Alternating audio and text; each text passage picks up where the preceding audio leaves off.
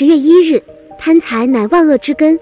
箴言十一章一到三十一节，在一个唯利是图的商业社会里，财富往往是衡量个人和企业的唯一标准。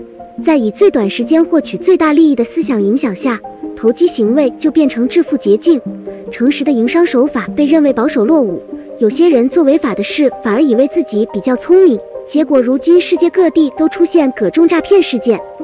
箴言教导我们，营商必须用公平的手段，以欺诈获取利益是神所憎恶的。诡诈的方式很多，最普遍的就是在良器上做手脚，为求少付多收。这种行为衍生的还有买卖假冒伪劣产品，以次充好、掺杂杂质等。另一种欺诈的手法是囤货居奇，控制供应量来提高价格以谋取暴利。这里引申出来的包括垄断、哄抬物价、提供不实资讯误导客户等。财迷心窍是让人不顾道义的原因。这些人被形容为追求邪恶和心中乖僻，他们以为金钱可以提供平安保障，其实只是自欺欺人。他们不但受人咒诅，也要受神的审判。在神实践公义的时候，他们的钱财无法救他们。人种什么，将来也会收什么。所以真言劝人积极向善，这样行的人，在神和在人的眼中都得蒙喜悦。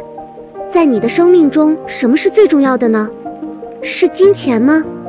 金钱不能换健康，也赚不到亲情。金钱或许可以让人得到虚荣，但真正的尊敬是买不到的。亲人朋友因财失义，难道真的值得吗？不妨从今天开始尝试多花时间锻炼身体和培养亲情，并帮助别人，多做有意义的事。